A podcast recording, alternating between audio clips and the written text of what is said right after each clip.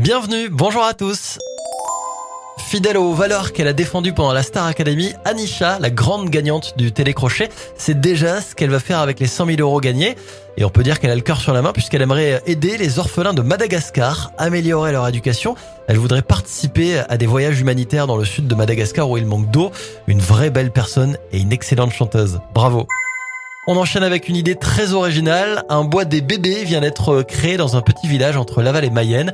12 arbres ont été plantés pour symboliser les 12 naissances dans la commune cette année. Des pommiers, des pruniers, des pêchers ou encore des cerisiers. Chaque arbre porte le nom d'un des bébés de l'année. Des paniers bio sur ordonnance pour les femmes enceintes, c'est l'idée de la ville de Strasbourg qui expérimente une ordonnance verte qui permet donc à des femmes enceintes d'avoir accès gratuitement à des paniers de légumes bio chaque semaine. L'objectif, lutter contre l'exposition des femmes et de leurs futurs enfants à des substances nocives.